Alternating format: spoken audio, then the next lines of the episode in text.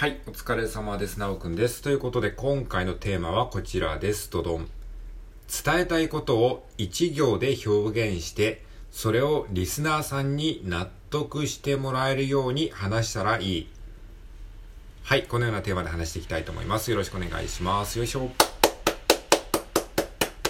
はい、今日はなんかやけに長いタイトルだなというふうに思ったかもしれないですけれども、まあ、今回伝えたいことはこのタイトルに込めてますね。はい、もう一回言いますよ。伝えたいことを一行で表現して、それをリスナーさんに納得してもらえるように話したらいい。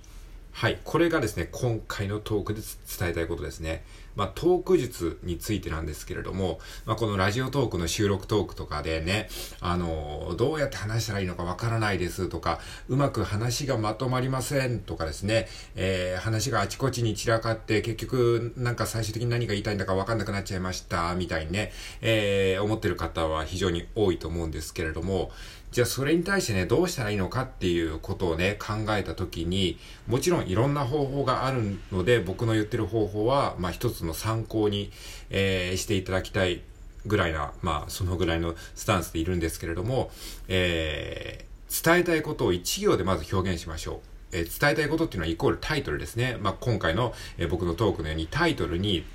あなたが伝えたいことを書くんですね。今回のトークで何が伝えたいのかっていうことをまずタイトルで1行バッと書きます。えー、これはトークする前に考えた方がいいですね。その方が話がブレづらいと思います。えー、で、その1行のタイトルを書いてですね、それをリスナーさんに納得してもらえるように話すといいということですね。例えばさ、今回のトークだったらさ、このタイトルを1行バッと見ただけで、ああ、なるほど、とは思わないですよね。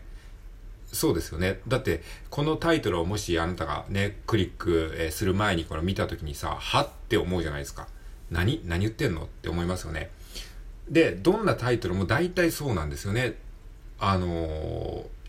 タイトルだけ見て納得したらもうクリックしないわけですからね。えー、ふーんって思われて素通りされてしまうわけですから。だからまずタイトルを見て、え、どういうことっってなるじゃないですか。で、そしたらそのどういうことっていうのを聞いたリスナーさんにそのタイトルの意味をちゃんと、あ、そういうことかって理解させるように話すと、トークは割とまとまりがあるトークになると思いますし、話があっちこっち散らかるっていうことも防げると思います。なので、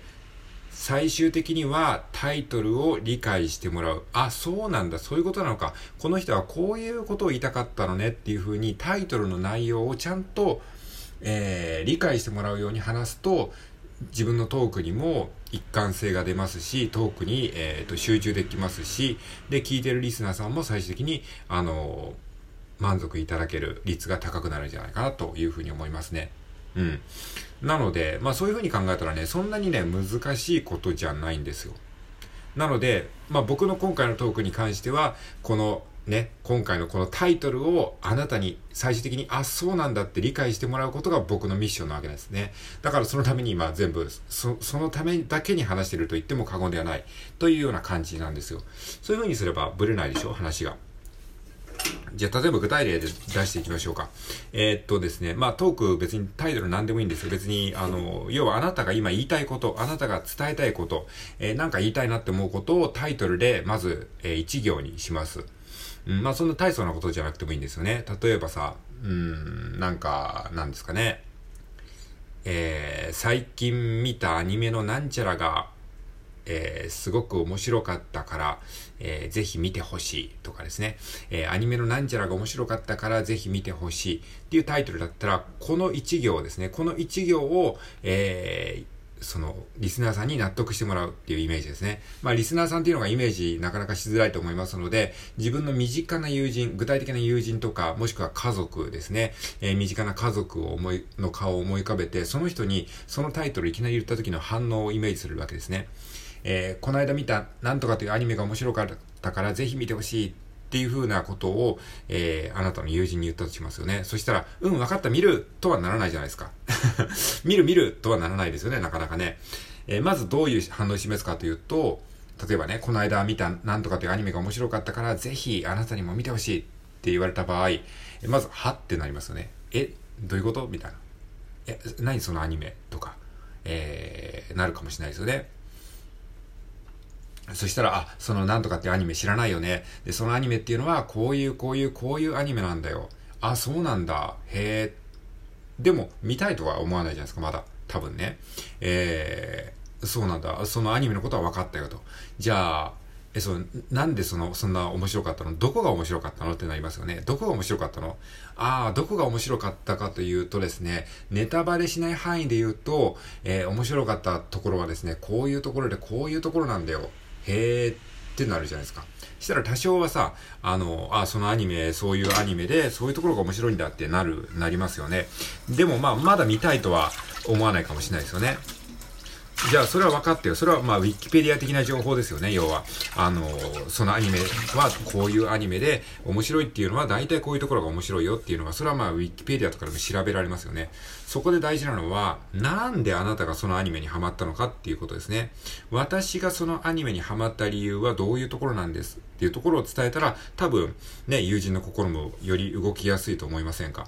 そんなウィキペディアみたいな情報を言われてもさ、ああ、見るってならないじゃないですか。だから、えー、なんで私がそう思ったかというと、ね、えー、こういうことがあって、こういうことがあって、こういうきっかけでふと見たアニメだって、アニメだったんだよね。で、最初は全然面白いと思わなかったんだけど、えー、見るうちになんかすごいハマり、えー、ハマってしまって、それ、そして気づいたらもう、あのー、一気に10話見ちゃったよ。で、それがめちゃくちゃ面白くてさ、みたいなことを言ったらさ、えー、ちょっとこう、なんか親しみというか親近感が湧いてきて、えー、あなたの友人は、ああ、ちょっと見てみたいかもってなるかもしれないじゃないですか。ね。そしたら、えー、どうやって見るの？ってもしかしたら友人がね、聞いてくるかもしれないですよね。そしたら、あどうやって見るかというとね、今だったら、あのー、サブスクとかで結構見れるから、えー、まあ僕はね、あの、ネットフリックスで見たんだけど、とか、アマゾンプライムで見たんだけどね、とか、って言ったら、ああ、じゃあちょっと自分はそっち契約してるから見てみるとかってなりますよね。まあそういう感じで、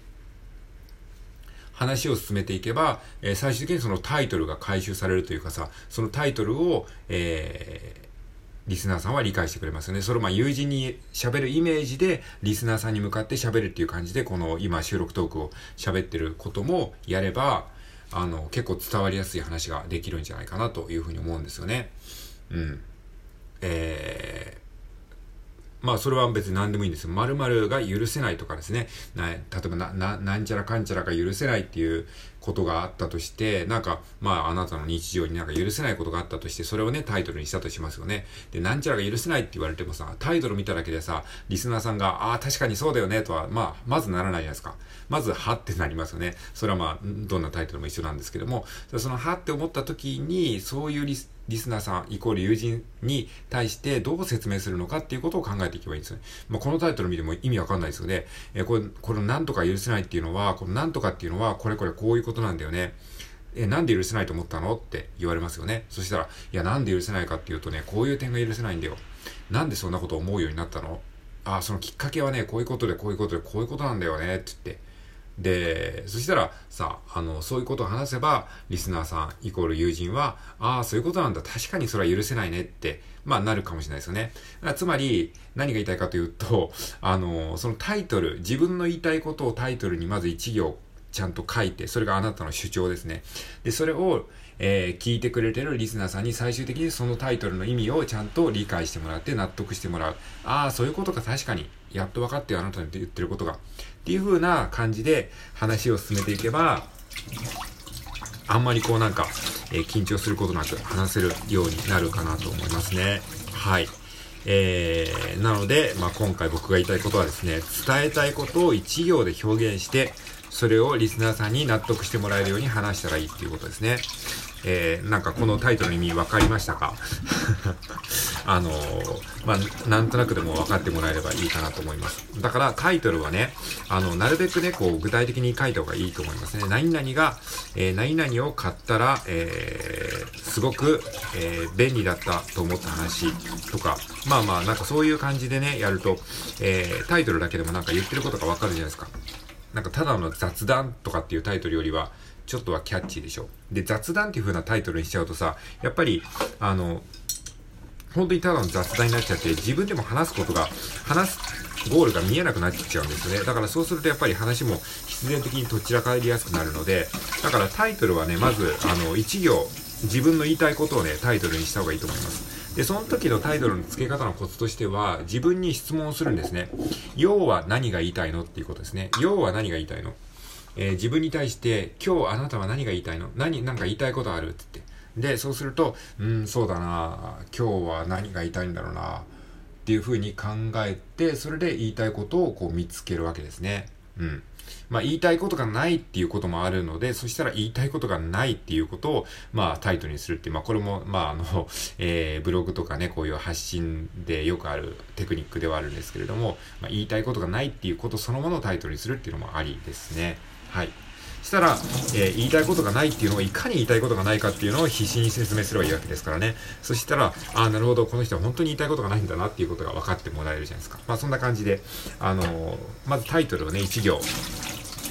まあ自分の思ってることをタイトルにするっていう、まあそれもね、あの練習すれば結構ね、あのスルスルと出てくるようになります。自分の今思ったことを1行だけで表現するっていうことをね、まああの別にラジオトークの発信に限らずね、日頃からメモ帳とかを持ってやるようにすると、結構そういうふうにあの言語化能力も鍛えられてきますので、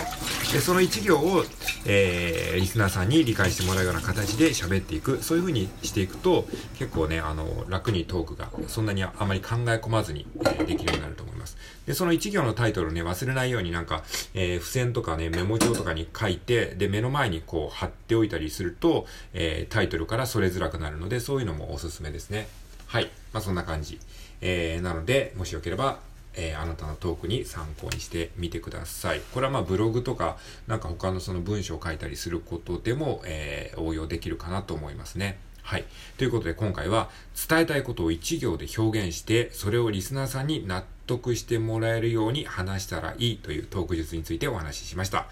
えー、聞いてくれてありがとうございます。